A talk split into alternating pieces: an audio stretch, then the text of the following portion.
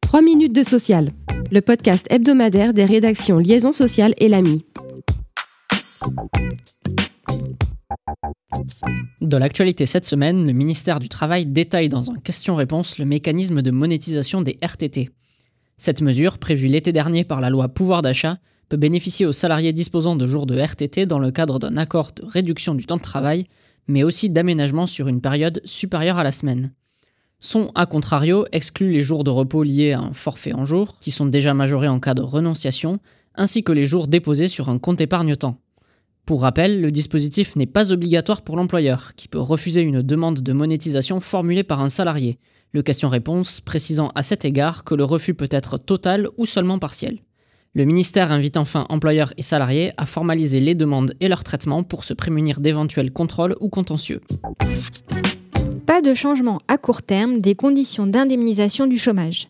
Les règles actuelles, qui arrivaient à échéance au 1er novembre, sont prolongées jusqu'au 31 janvier 2023 par un décret du 29 octobre. La prolongation s'applique également au bonus-malus sur la contribution patronale au régime. Ce décret du 29 octobre était nécessaire mais ne constitue qu'une étape provisoire, car la concertation visant à réformer le régime d'assurance chômage pour y intégrer un système de modulation de l'indemnisation en fonction de la conjoncture économique se poursuit.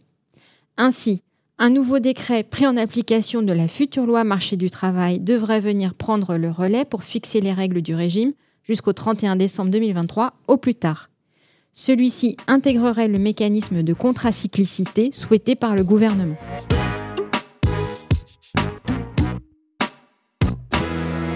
Focus cette semaine sur l'action du CSE contre l'illégalité d'une clause d'un accord de participation qu'il a lui-même signé.